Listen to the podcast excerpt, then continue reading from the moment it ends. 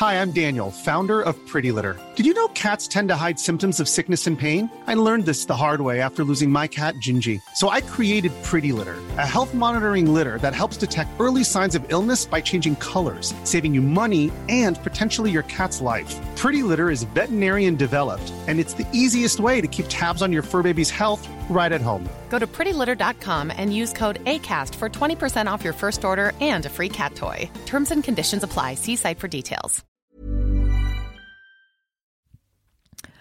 On en a maintenant la certitude. Le mois de campagne qui s'annonce avant le premier tour de cette élection présidentielle ne ressemblera vraiment pas à ce qu'on avait prévu.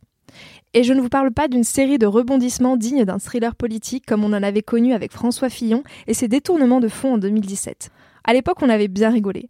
On avait gueulé Rends l'argent On avait regardé Philippe Poutou mettre des headshots à tout le monde en débat. C'était le bon temps. Et là, depuis janvier, alors là, c'est le régal. Une campagne super. Fillon, voilà, il est en face de moi. Euh, que des histoires. Et plus on fouille, plus, euh, plus on sent la corruption, plus on sent euh, la triche. Eh bien, cette année, c'est la perspective d'une guerre à 2000 km de chez nous qui accapare toute notre attention. Et soudain, cette élection présidentielle fait presque figure de course à l'échalote. Je suis Maëlle Lecor, journaliste société chez Mademoiselle, et vous écoutez Un coup de pied dans les urnes, le podcast qui décrypte la présidentielle de 2022.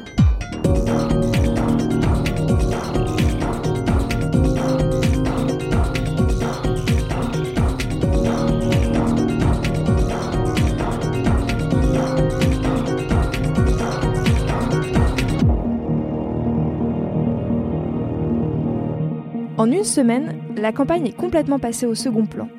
Elle ne passionnait déjà pas vraiment les foules, mais là c'est limite si on s'en fout pas en mode à quoi bon? On en avait presque oublié que le président n'a pas dit un mot sur sa candidature et que le timing actuel ne lui permet vraiment plus de le faire. De toute façon, lui, ses parrainages, il les a déjà, plus de 1700 même, donc dire qu'il est candidat ne serait finalement qu'une formalité, dans un contexte normal.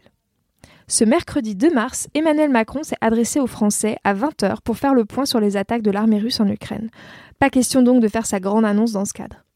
En tant que président de la France et président du Conseil de l'Union européenne, la charge sur ses épaules pour tenter de résoudre la crise ukrainienne est déjà suffisamment lourde, entre des tentatives de dialoguer avec Vladimir Poutine, bon courage, et apporter son soutien à Volodymyr Zelensky, dont il salue la bravoure. Un meeting était bien prévu cette semaine à Marseille, mais a été annulé. On imagine bien que dans ce contexte, l'urgence n'est pas là. Mercredi, donc, d'un ton très solennel, Emmanuel Macron a rappelé les mensonges de la Russie et a marqué sa solidarité avec le peuple russe qui refuse cette intervention militaire en Ukraine. La France prendra sa part, a-t-il affirmé, concernant l'accueil des centaines de milliers de réfugiés ukrainiens qui ont quitté leur pays pour fuir les conflits.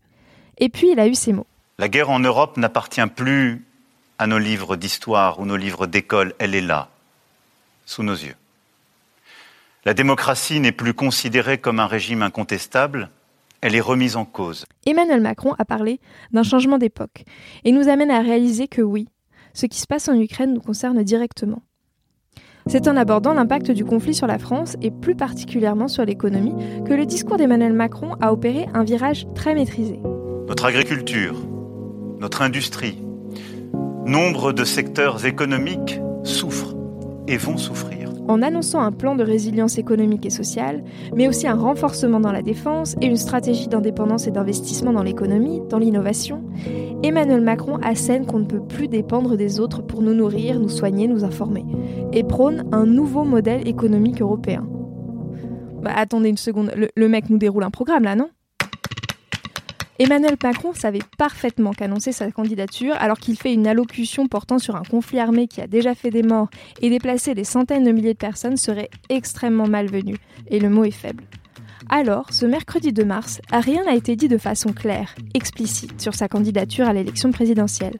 C'est d'une voix posée qu'il s'est adressé à nous avec un regard droit et franc, et c'est d'un ton rassurant qui nous a fait comprendre que le monde va mal, mais qu'il sera là pour nous guider et qu'il faut que l'on reste soudés. Tout ira bien, les enfants. Une façon habile de nous dire que nous aurions plutôt intérêt à continuer le chemin ensemble pendant encore 5 ans. En ces temps troublés, après deux ans de pandémie et face à ce changement historique, l'allocution d'Emmanuel Macron nous a laissé entendre une chose. C'est la stabilité qui sera notre salut. Ça n'était pas une annonce de candidature, et d'ailleurs, il a annoncé vouloir la faire à travers une lettre aux Français qui sera publiée dans la presse régionale.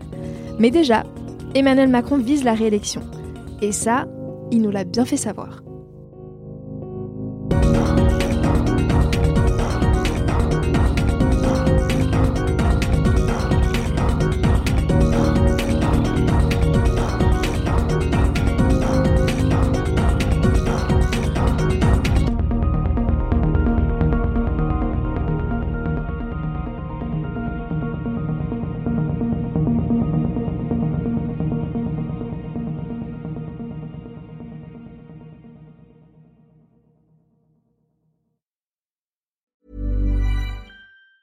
Even on a budget, quality is non-negotiable. That's why Quince is the place to score high-end essentials at 50 to 80% less than similar brands. Get your hands on buttery soft cashmere sweaters from just 60 bucks, Italian leather jackets, and so much more. And the best part about Quince, they exclusively partner with factories committed to safe, ethical, and responsible manufacturing. Elevate your style without the elevated price tag with Quince. Go to quince.com slash upgrade for free shipping and 365-day returns.